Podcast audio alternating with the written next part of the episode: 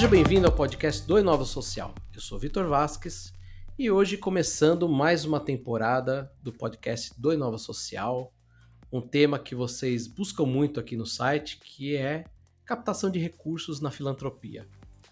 Para isso eu conto com Luísa Serpa, fundadora e diretora executiva do Instituto FI, para nossa conversa. Luísa, seja bem-vinda. Obrigada pelo convite. Boa tarde a todos. Luísa, em todo episódio eu começo perguntando um pouquinho da jornada do convidado. Tá? Você é uma pessoa que tem uma larga experiência no campo da filantropia, que eu sei, mas eu queria que você contasse para o ouvinte, né, para quem está nos ouvindo aqui, é, qual que foi sua trajetória? Como que você chegou até aqui? Como que a, Luísa chegou a diretora executiva do Instituto FI e quando ela teve a ideia de ser a fundadora, né? Bom, primeiro, é, quando eu escuto você dizendo que eu tenho uma larga experiência, nem eu acredito nisso depois de 10 anos atuando nessa frente, né? Mas é verdade, já são 10 anos e, e a experiência ela veio com esses anos todos. Então, eu sou uma carioca de 43 anos, sou casada há 17, tenho dois filhos de 14 e 10 anos. Acho importante contextualizar né, é, esse, esse dia a dia que às vezes fica que ninguém vê muito, né, e que existe também. É, eu sou formada em publicidade, nunca trabalhei numa agência de publicidade. É, comecei uma carreira corporativa, um pouco que era a única, era o único caminho que tinha na faculdade, assim, era pensar em entrar em empresas. Mas nesse período meio pré e faculdade, eu fazia de tudo um pouco. Então, sou muito inquieta, sempre fui. É, então eu vendia biquíni na praia no final de semana, eu vendia roupa de ginástica em academia, eu trabalhei em delicatessen, papelaria, sapataria, e não por, porque eu precisasse do dinheiro, né? É, eu sou de, de, família de classe média, estudei em colégio, em colégio particular, então sou, sou super privilegiada. E tinha essa inquietação de ter meu próprio dinheiro, de ter minha independência, de fazer as coisas todas. Então, fui até propagandista de laboratório farmacêutico, é, visitava cardiologistas no Rio de Janeiro inteiro. Então, dá para perceber né, nesse perfil essa inquietação e essa vontade de, de estar em movimento. Né? E aí comecei como estagiária numa empresa, fui efetivada, aquela carreira indo num caminho bastante tradicional, e aí, com 25 anos, eu comecei a achar que não estava fazendo muito sentido tudo aquilo que eu fazia, toda a energia que eu dava, toda a criatividade que eu tinha, estava é, é, sendo mal aproveitada, né, no, nos lugares que eu estava. E aí resolvi é, pedir demissão e trabalhar numa ONG. É, ainda não tinha filhos, não tinha é, tantos compromissos financeiros, se tudo desse errado, dava para voltar para casa dos pais, né? É, então resolvi apostar e conhecer uma nova área. E aí fiz essa migração em 2005, fui trabalhar numa ONG, e aí ali um, uma janela se abriu e o preenchimento de poder contribuir com a minha formação, né, com a minha capacidade produtiva para alguma coisa que de fato é, impactasse a vida de mais pessoas, né, e transformasse é, a cidade, o país, o mundo em um lugar melhor para todos, né, começou a fazer muito sentido e aí foi o caminho que eu escolhi. E aí depois disso eu conheci é, uma, me candidatei numa vaga que eu gosto de falar sempre, do, não é propaganda, mas do vagas.com, que as pessoas nem acreditam que isso dá certo, né? Me candidatei no, no vagas.com e fui chamada para uma vaga de uma pessoa que queria abrir um escritório no Rio para fazer exatamente o que o Instituto FI faz hoje, mas na verdade era mais seletivo porque era só para pessoa física. E aí fui contratada para abrir esse escritório no Rio é, em 2012 e assim é, começa a minha trajetória nessa área que eu estou hoje. Né? Dois anos depois a gente viu que o modelo do, do instituto que eu trabalhava ele era muito limitado ao perfil do, do carioca especificamente. E aí o grupo que estava, né, eu e as duas pessoas que trabalhavam comigo, a gente sugeriu a abertura de um outro modelo ou mexer um pouco no modelo. E o fundador do outro instituto disse: não, mas eu apoio a ideia, é, abram esse instituto com essas características que vocês acreditam. E assim nasce o Instituto FI. Então eu digo que assim, eu fui um pouco empurrada para me tornar empreendedora social, né? É, porque eu vinha de uma trajetória que não. Eu era empreendedora, mas eu era empreendedora com carteira assinada, né? Uhum. Eu fazia um monte de coisa, mas tinha ali uma, uma pseudo-segurança, né? De que tinha alguém pagando a conta ali no final, né? E aí, quando vem uma oportunidade dessa, eu abracei, é, porque eu acreditava muito. Na verdade, o que eu digo sempre é, é o meu, a minha experiência nesse instituto fez com que eu encontrasse a minha vocação, que era um sonho de criança, assim. Eu sempre falava, por que, que eu não tenho uma vocação? Né? Porque se eu quisesse ser bailarina, eu ia estudar a vida inteira para ser uma bailarina e ia estar ali preenchida, né? Eu, eu tinha mil interesses, né? Então era muito difícil saber aonde eu era de fato útil e que pudesse realmente produzir alguma coisa bacana. Então, é, quando eu encontrei esse papel de ser ponte né, entre quem quer doar e quem precisa receber, e, e eu vi que eu conseguia navegar nos dois universos de uma forma muito tranquila, eu encontrei minha vocação, e é assim nasce o Instituto FI. Luísa, é legal escutar você falando isso, porque você não é a primeira convidada, e eu acredito que não vai ser a última, que fala que chegou no momento da carreira que queria dar um sentido ao trabalho, dar um sentido àquilo que fazia, uh, e acaba indo encontrar isso no empreendedorismo social o, o sentido disso, né? É, então eu acho que é muito legal ver toda essa sua trajetória, essa inquietude também, levando à criação do instituto.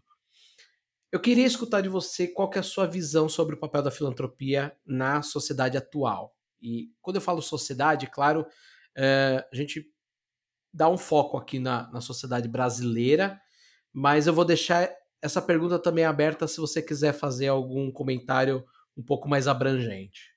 É, na verdade, o meu pensamento é sobre a filantropia de uma maneira geral. É, através da filantropia, a gente tem muitas oportunidades. Então, assim, é, a filantropia ela tem uma, um potencial de, é, de, de, produzir novas experiências, novas soluções.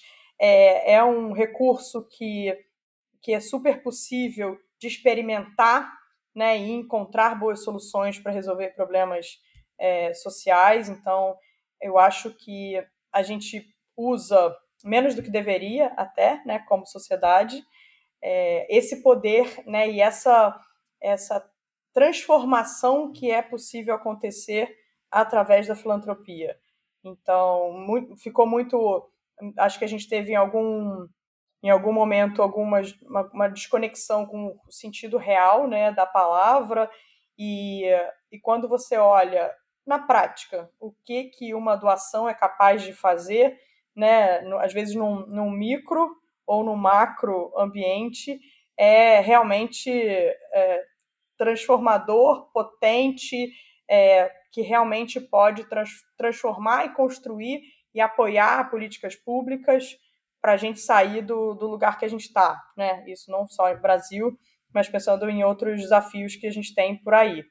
Então, é, a filantropia, para mim, é uma grande ferramenta mesmo de transformação social. Eu ainda vou voltar um pouco mais nesse assunto, é, que você falou de gestão pública, a gente ainda vai falar um pouquinho mais sobre isso, colocando esse elemento público aí, né? mas eu queria que você falasse hoje um pouquinho do papel do Instituto FI e como que você se diferencia nessa captação de recursos, já que essa foi a, a grande expertise que vocês têm hoje.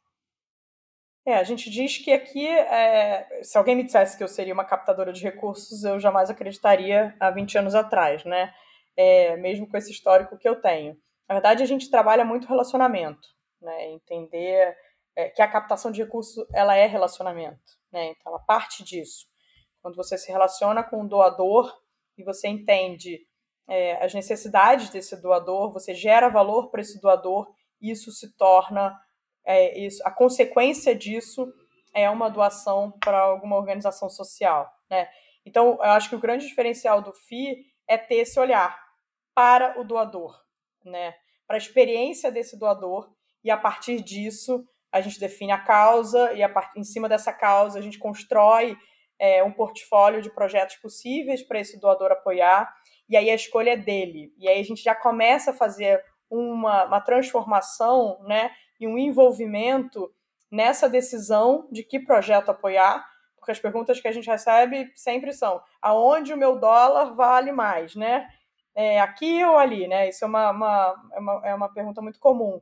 E a gente sempre traz essa, essa avaliação e essa decisão para o doador, para ele se envolver no problema né? E tentar fazer parte da solução desse problema, a partir da ótica dele, né? Sem julgamento. Então, que ele entenda, a, a, a partir das necessidades apresentadas pelas organizações, aonde ele acha que o recurso dele pode contribuir para uma melhoria de vida.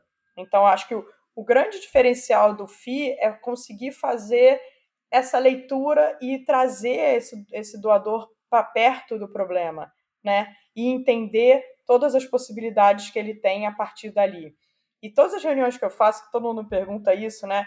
É, é, eu não vou como uma organização sem fins lucrativos, coitadinha, que está ali pedindo dinheiro porque precisa.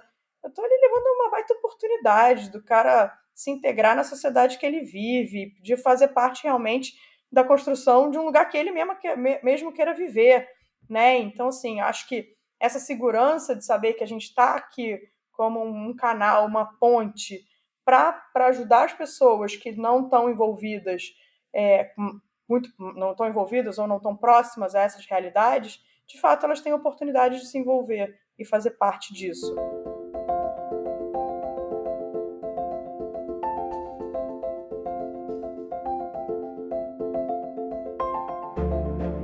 Você citou o termo doador, né? Mas a gente sabe aqui, quem está no, no cenário da filantropia, a gente sabe que essa captação vem de vários, várias pessoas, né? Pessoa física, pessoa jurídica, famílias. Hoje, quais são os principais aspectos da captação para esses três uh, elementos que estão aí na, nesse cenário, né? A pessoa física, que é, a gente fala a gente tem diversas iniciativas, desde algumas que buscam, sei lá, R$ 4,99 para você doar, até a pessoa física que realmente tem um valor que foi o que você falou, aonde meus dólares entram, né? A gente tem as pessoas, a pessoa jurídica, que a gente vai falar ainda mais um pouquinho do setor privado, mas é, são as empresas, é, muitas vezes ali trabalhando com algum instituto, e a gente tem por fim as famílias, né? Que eu acho que é o, de todo o cenário da filantropia, talvez seja o mais antigo da história, né? Que a gente tinha os mecenas, né? As famílias. Então, qual que é o principal aspecto de cada um aí né, hoje na tua visão? A gente trabalha com os três públicos de forma, é, eu diria diferente, mas que no fundo a gente está sempre falando com o CPF, né? então, mesmo, mesmo dentro de um CNPJ, tem os CNPFs que vão, tem os CPFs que vão que vão determinar é, para onde aquele recurso vai. Então, eu acho que assim, na pessoa física, seja desse doador de valores menores ou, ou valores maiores, a causa está muito no coração, né? O que sensibiliza e a partir dessa, ou de uma experiência ruim, né? Ou que viveu, ou de uma crença sobre é, públicos que, que motivam mais ou menos. Eu acho que a decisão ela é muito mais sentimental, né, é, para essa doação do que, do que nos outros lugares. Porque as famílias, eu também acho que as famílias acabam buscando alguma coisa comum, e aí, como tem muitas gerações envolvidas, é, eles têm, às vezes, aspectos diferentes no processo decisório para onde vai a doação e tentando pensar né, nas futuras gerações e hoje, por exemplo, as causas ambientais, quando, quando a gente fala com famílias e a terceira geração é, entra no, na, na, discussão, isso é uma coisa muito forte. E a primeira geração nem pensa, nem pensa nisso, né? Então tem uma mistura ali de, de, de urgências que são bem interessantes quando a gente fala de família. E já nas empresas, é, eu vejo uma, uma, mudança muito grande de pensamento de atrelar essa doação direta né, é, ao negócio. Já, já se entende muito mais que não é, é uma responsabilidade social é, desconectada daquilo que o negócio é, faz. né? Então acho que tem uma mudança de entendimento e também de muitas vezes buscar os resultados concretos, né, do apoio feito. Então é é usar o recurso também com mais critério, que é uma coisa que a gente fala bastante, assim, né? É, a mesma visão que você precisa ter é, para o seu negócio em si, você também pode ter no seu investimento social, né? E isso não quer dizer é, criar milhares de burocracias e, e os compliances né, daqueles possíveis de, de uma organização de base comunitária passar, porque não, não nem cabe né, na, naquela estrutura tudo isso, mas ter critérios mais claros de onde quer chegar. Né? Então, eu acho que, que as empresas têm feito um movimento muito perdidas ainda é, e pedindo ajuda, eu vejo também, assim, pedindo apoio a consultorias, apoio para quem já tem mais experiência, até para as ONGs, né, diretamente, pedindo apoio para entender aonde é que pode existir essa contribuição, fazendo diagnóstico. Então, assim, são três, três perfis diferentes, e aí que no final a gente está falando da mesma coisa, né, da vontade de construir uma, uma sociedade melhor, diminuir desigualdade social, né, a gente não pode se acomodar ou, ou ou normatizar, sei lá, é, normatizar não, normalizar, né, é, o que os problemas sociais que a gente vive, né, vai virando paisagem, isso é muito aflitivo, né, é, não dá para gente, a gente viver assim, né, não, não, não funciona mais, faliu, está falido esse modelo. É, a gente tem muito costume de fazer isso, né, a gente está no momento que a gente ainda está no meio de uma pandemia, né, a pandemia não foi decretado o fim dela, mas virou uma coisa tão constante e, e a gente entende, é, até quem trabalha com conteúdo, com jornalismo, a gente entende que isso acaba sendo tão cansativo, tão cansativo, que acaba virando essa paisagem. E isso acaba acontecendo também com nossos problemas sociais, né? Isso é um ponto, acho que importante de você citar aí, a gente não deixar isso virar paisagem, acho que é perfeito essa frase. Voltando um pouquinho, você falou sobre famílias. Você sente hoje um choque de gerações quando a gente está falando de filantropia? Porque existe, foi o que você falou, né? A primeira geração ela não tem o foco que ela tem é, da geração atual. É, mudou muito a filantropia. A gente teve um podcast é, recentemente aqui que a gente falou muito sobre essa mudança da história da filantropia. Como que você vê esse choque de gerações nesse campo? Eu acho que tem uma ideia principal que está mudando das novas gerações, que é, de repente não tem nem mais mundo para viver, né? não tem água para beber, então eu acho que isso é muito muito urgente e, e, e muito próximo né, dessa, dessas gerações mais novas. E o que para os mais velhos isso podia estar tá em filme de ficção, né? Que infelizmente é, não é mais a realidade. E acho que também, aí, assim, aí muito particular, né, tem uma, uma ganância e uma ambição que eu acho que também está sendo colocada em, é, em xeque, né? O modelo de sucesso, né? O que, que é o modelo de sucesso, o que, que é ser bem sucedido. Então, eu acho que é, as novas gerações estão vindo com valores um pouco diferentes em relação a tudo isso, né? A, a, ao trabalho, a forma de trabalhar, a forma de equilibrar a vida, né? Entre trabalho e lazer.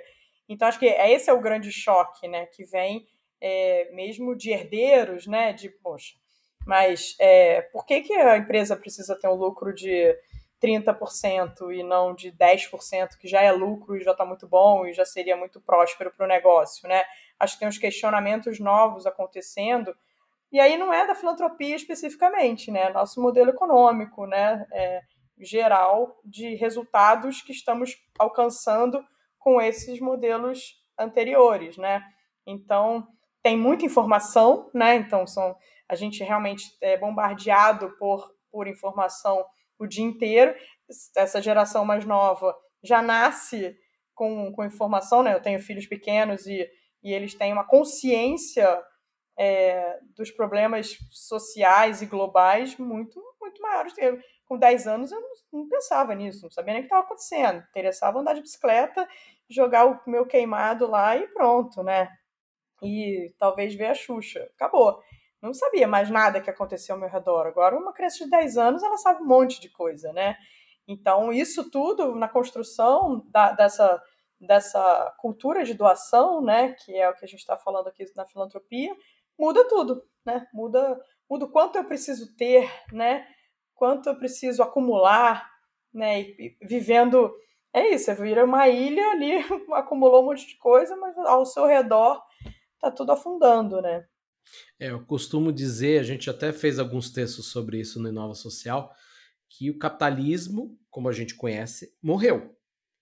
Agora, tem muita gente que pergunta, ah, mas o capitalismo morreu, o que, que vem então? Não sei ainda, mas o jeito que a gente trabalhava e o jeito como a gente consumia, se ele não morreu, ele está em vias de fato, né? Então acho que esse é um ponto importante da gente parar um pouco para pensar. E é isso que você falou, as novas gerações têm outras informações, eles vêm com uma bagagem bem diferente do que não é nem 10 anos não, eu, até os 17 anos a gente, a gente também não tinha muito essa visão que hoje eles têm, né?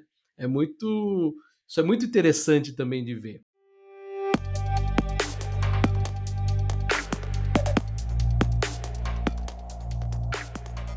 Falando um pouquinho de participações do setor privado nessa captação de recursos, tá? Como que você vê essa participação, né? Principalmente investimento social privado, né? Você falou, Hoje as empresas tentam ser mais assertivas, né? E junto com o setor privado, onde que entram as políticas públicas nesse cenário todo aí, nesse, nessa receita de bolo aí que a gente tenta, no final das contas, né, gerar algum impacto? Eu acho que, na verdade, assim, quando vem esse recurso da filantropia para algum programa específico, né, para alguma causa, ou algum programa, alguma metodologia né, de, de experimentação, e aquilo dá certo, ela deveria ser vista né, pelo poder público como um grande laboratório né, de testes ali de coisas bem-sucedidas para eles puxarem e ganhar escala. Né? Então, e aí, papel tanto da filantropia, pessoa física, como, como das empresas, também tem uma responsabilidade enorme em fomentar boas práticas para que isso se torne política pública. Então, assim, na, o que eu vejo das empresas, do, do, papel das empresas, né, é essa qualificação do uso do recurso para que tenha continuidade, né? Para a gente não ficar o tempo inteiro fazendo os mesmos testes, fazendo as mesmas experiências para, sabe, sempre tentar entender qual é o fim, onde é que a gente quer chegar com aquilo, né? É claro que é, existem é, é, projetos que são causas emergenciais e que elas vão precisar de apoio sempre, é, e dificilmente conseguem ter uma evolução em escala. Né? Então, cada um tem o seu papel, eu acho. Mas é, as empresas têm como responsabilidade essa qualificação da decisão do uso do recurso para, e não só para o seu próprio negócio, mas olhando todo, né? Onde é que a gente pode realmente colocar o dinheiro para que isso vire uma coisa maior e a gente consiga é, realmente endereçar caminhar para as soluções, né? Eu diria. É um ponto importante aqui que eu queria perguntar. Como que você vê hoje a filantropia colaborativa no Brasil? Qual que é a sua visão de futuro em relação a esse tema? Bom, é, existe, existe alguns romantismos em relação a esse setor, é, eu acho, que é ah, um setor onde não tem concorrência, um setor onde todo mundo trabalhando junto. É, não é sempre assim, porque a gente está falando do ser humano, né? Então, onde tem gente, tem desafios. E desafios que são positivos, né? Então, acredito que muitas vezes a gente replica no setor social os modelos do, do segundo setor que a gente que é o que a gente conhece, né? E aí traz para cá e repete. Eu acho que a intenção dessa filantropia colaborativa é tentar realmente falar, bom, a gente tem a mesma causa? Tem. Então por que, que a gente não se, se junta para fazer esse apoio e alavancar muito mais a, a, aquilo que a gente acredita? Então isso é muito positivo. O que o, o risco né, que eu vejo é quando são sempre os mesmos que se juntam para alavancar coisas. E aí ninguém entra no, ninguém entra no grupo, né? Outros diferentes, menores, ou e aí vira uma coisa entre um apoiar projeto do outro, ali todo mundo junto, né? São sempre os mesmos apoiando determinadas iniciativas, e aí passa. E aí aquela, aquela iniciativa ou aquela. É, ou aquele projeto, ou aquela causa, passa a ser a, a única coisa que existe, é o único caminho que existe, porque foi ditado por por um grupo que se juntou e ficou poderoso, né?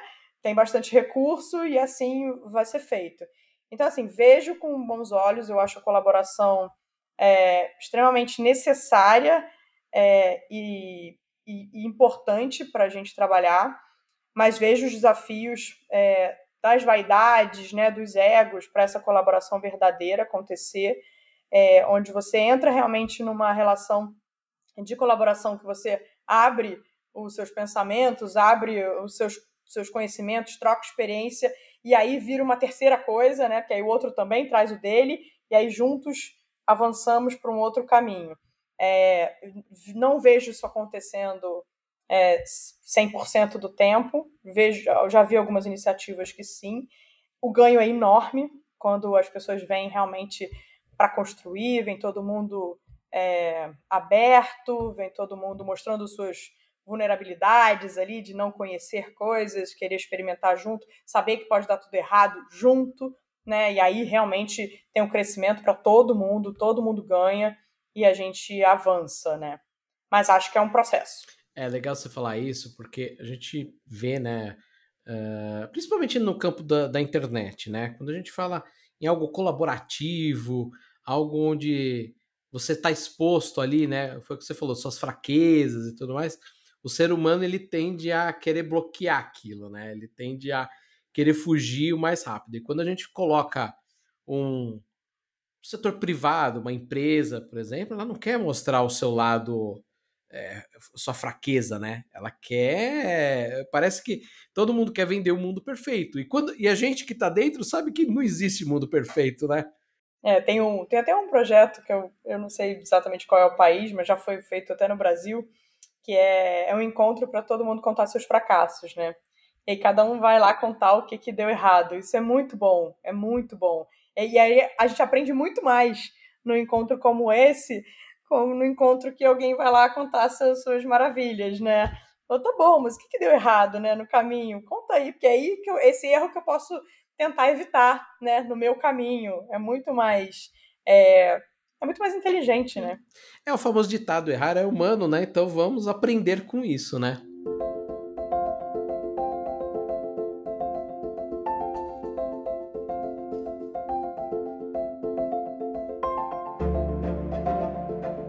Luísa, a gente passou por um momento único nas últimas gerações, que foi a pandemia.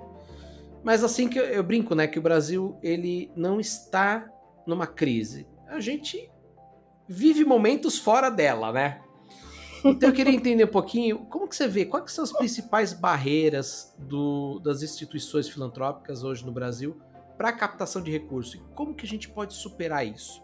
Eu acho que você falou uma coisa super legal no começo do, do bate-papo aqui, você falou, eu não vou bater na porta lá como uma ONG coitadinha. Eu vou para levar uma oportunidade. Isso eu achei super legal e eu confesso que eu não lembro de outra pessoa ter falado isso dessa forma, tá? É, pelo menos não aqui no podcast, é, mas também não lembro se alguém em algum momento falou, mas desta forma, levar uma oportunidade, quando a gente está falando de filantropia, quando a gente está falando de captação de recursos filantrópicos, é, eu confesso que não ouvi porque a gente normalmente tende a dar um, um outro caminho, né? A gente tende a dar, ah, olha, é para ajudar uma causa, olha, é para gerar impacto. Mas é uma oportunidade, né? Então, reforçando a pergunta, quais são as principais barreiras que a gente tem e como que a gente transpõe elas? Uma, da, uma das principais barreiras que, ao longo desses mil e tantos projetos que já passaram por aqui, que eu vejo, vejo repetindo, né? Assim, organizações que são muito pequenas e que não têm nenhuma estrutura de captação de recursos. E é a pergunta que eu sempre faço, né? Ah, não estou conseguindo captar. E o que, que você está fazendo para captar? Nada, né? Então, se você fa faz nada, o resultado é nada, né? Então, eu acho que tem essa dificuldade, porque é, é, é, é precisa de disciplina, precisa de é, organização para captar recursos, coisas que ninguém gosta muito de falar, né? De, ai, que é chato, né? Porque não sei o quê, aí eu vou ouvir um não, e aí, e tal, e aí você vai pro, pro próximo, o próximo pode ser sim, né? Então tem uma resiliência aí para fazer captação de recursos que que você vai fazer outra coisa, né? Você vai procrastinar nisso, porque isso você pode ter um não ali que vai gerar um incômodo. Então tem uma coisa do ser humano, eu acho, de uma, de uma maneira geral, que aí vai deixando isso para lá, mas sabe que isso aqui é, é, é, é a coisa principal para você seu negócio continuar girando, né? Para você continuar atendendo quem você atende, continuar melhorando a vida das pessoas do seu entorno. Então, uma barreira que eu acho é, que, que existe muito dentro das próprias organizações é essa, essa construção de algum modelo, pode ser muito simples, né? É, de olha, a sexta de manhã, durante uma hora, é, eu penso em captação de recursos. Se fizesse isso, já dá, já dá algum resultado diferente. Mas, assim, o dia a dia é tão é, cheio de desafios que, como isso pode me causar algum incômodo, isso pode me gerar alguma, alguma questão, eu deixo para lá no final da fila. E aí isso não é, não é bem feito, né? Você acaba não fazendo isso de forma bem feita. Então, assim, uma barreira é essa, eu acho que é interna, de tentar entender com clareza. Primeiro, o que, que você de fato está tá entregando né, para a sociedade, o que, que você está melhorando, entender seus resultados, entender como é que você, você avalia esses resultados, que também é uma, é uma autorreflexão, uma autocrítica que às vezes eh, as organizações têm dificuldade de, de fazer, e já tem tanto material, tem tanto curso, tanta coisa para você tentar encontrar o caminho que seja mais adequado para sua organização, para construir esse seu próprio modelo de captação de recursos. Do outro lado, tem exatamente isso, assim, é alguém que recebe um projeto e ele não tem a clareza do que, que aquilo, para onde aquilo vai caminhar, né? Então tem o outro lado também de você entregar um material claro, simples, que, que, que traga oportunidade de fato para a pessoa se envolver com aquilo. Então eu acho que essa, esse caminho ali de, de.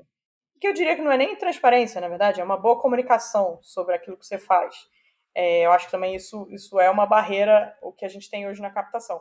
Eu sempre digo que tem muito dinheiro no mundo, né? Então não fala onde é que está todo esse dinheiro e tal. E aí tem, né, tem a crítica de ah, tem bons projetos, não tem bons projetos, tem excelentes projetos, tem projetos ruins, tem de tudo. É, e tem dinheiro. Né? Então, assim, de um lado também é, é isso, é abrir mão, é querer mudar a forma de pensar, né? De não, do acúmulo, desse acúmulo de recursos eterno, né? É, e querer realmente doar para alguma coisa que você acredita. E assim, existem muitas causas. Então, isso não pode ser uma barreira. É, aí todo mundo dizia, ah, mas tem, tem a desconfiança, tem... isso já não é mais, isso tudo é desculpa, né? A gente já tem milhares de selos, milhares de formas de avaliar. A pessoa pode ir ali, ver e fazer as perguntas que ela, que ela queira fazer para a organização, e aí ela vai ter a resposta ou não vai ter a resposta. Ela tem o FI, para fazer isso. Eu falo, entendeu? Não tem, não tem mais, é, não tem mais desculpa para não se envolver por, por, por motivos que não são reais, né? Não quer se envolver porque eu não quero, porque eu sou egoísta, eu penso em mim e eu quero que o mundo se exploda. Ok, aí esse eu aceito.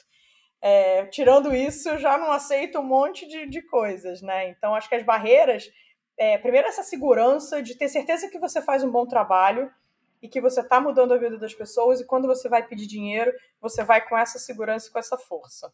Acho que isso muda muito, porque aí tem tem, tem o olhar, tem a segurança, tem o, ó, cara, isso aqui, esse projeto faz isso, e vai acontecer aquilo ali no final. Então, você quer ser parte disso, você quer fortalecer isso que a gente está fazendo? Então, tem uma, uma, um discurso que é muito importante de ser trabalhado para que não virem várias barreiras ali no caminho desnecessárias. Respondi sua pergunta? Você respondeu perfeitamente. Até mais do que eu esperava. Mas eu acho que isso que você falou é muito interessante. E com essa com, com essa confiança né, no seu projeto ali na hora da captação. É, o que eu sinto de isso do lado das ONGs, né? É muito ah, eu tô aqui, olha. Você pode fazer esse favor? Não, poxa, você tem um projeto ali, é um projeto super interessante, você tem um foco, você tem um. um, um... Hoje a gente tem ferramentas de mensuração de impacto. Foi o que você falou, não falta, conteúdo é. não falta. É... Tem o Inova Social aqui também, ó. Tem tanto conteúdo. Eu, para quem está nos ouvindo aqui, eu falava para a Luísa antes da gente começar. Só o ano passado foram mais de 350 conteúdos produzidos Então, gratuito, tudo gratuitamente. É... A gente, para você ter uma ideia, Luiz, a gente aqui no Inova, é, o ano passado a gente pegou todos os conteúdos do Inova, nós estamos falando aí mais de 3 mil conteúdos, e categorizou tudo dentro de cada um dos ODSs. Então, assim, tem por ODS, tem muita informação. Não quer no Inova? Tem muita coisa na internet, né? Muita. E, e, na verdade, assim, às vezes eu escuto assim, ah, tá muito difícil. Aí eu falo, o que tá muito difícil?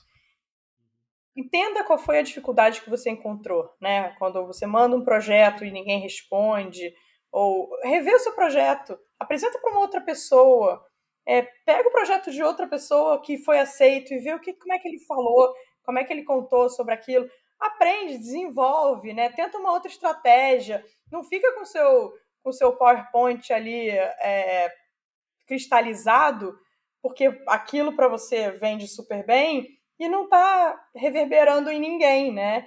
Então, assim, volta, reavalia, olha para o lado, muda e vai de novo, e tenta de novo, tenta outros públicos, porque às vezes as pessoas não fazem nem essa pesquisa básica, né? Tipo, ah, mandei para uma empresa que apoia uma causa que não tem nada a ver com a minha.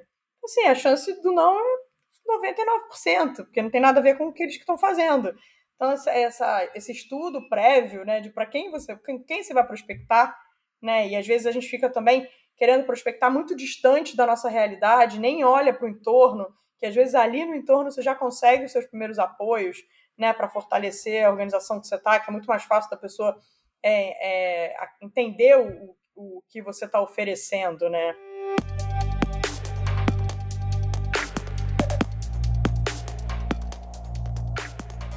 Luísa, é, a gente vai seguindo para o nosso finzinho aqui do bate-papo, mas eu, antes eu quero te fazer duas perguntas. Primeiro, o que, que você vê como tendências é, nesse campo da filantropia quando diz a respeito à captação de recursos? E aí, você respondendo isso, eu vou pedir para você me responder uma última pergunta. Bom, eu vejo como tendência essa profissionalização, né? Cada vez maior de ter, é, de ter uma, uma aproximação tanto da causa, né?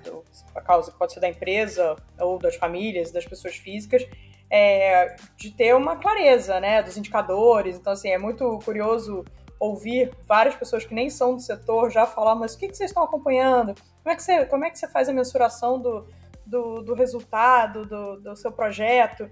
Então, várias pessoas se apropriando um pouco da linguagem para saber qual é o resultado que aquele projeto gera, né? Então, como tendência, eu vejo, um, de um lado, é, pessoas mais qualificadas para a decisão do uso do recurso, e aí, como tendência, é, é, é as, que as organizações sociais consigam traduzir os seus esforços, os seus bons trabalhos feitos é, em, em, boas narrativas. Eu acho que isso. E aí, porque a gente está falando até de produção de conteúdo e tudo isso, porque é esse, esse momento que a gente está vivendo, né? É, e, e, e muito informações também é, visuais, né? Porque assim, o tempo está super concorrido, então ter ali os números principais e, e, se disponibilizar para detalhar a qualquer momento algum deles, eu acho também que isso pode ser um bom caminho. Legal. Luísa, é, para a gente encerrar, eu quero fazer uma coisa nova que a gente vai começar a fazer aqui no podcast do Inova Social, que é pedir para o convidado deixar uma mensagem. Então, a sua mensagem, eu quero saber o que, que você gostaria de dizer para quem está atuando no campo da filantropia hoje no Brasil. E é assim, deixa aberto. Você já me falou que você é uma pessoa é, que vê o lado, o copo meio cheio e não o copo meio vazio. Então eu vou deixar totalmente aberto para você dizer essa mensagem para quem está nos ouvindo. É, eu sou insuportavelmente otimista, então é, se você não é, ignora o meu, meu conselho, né? Mas na verdade é não desistir, né? Não desistir e qualificar o trabalho.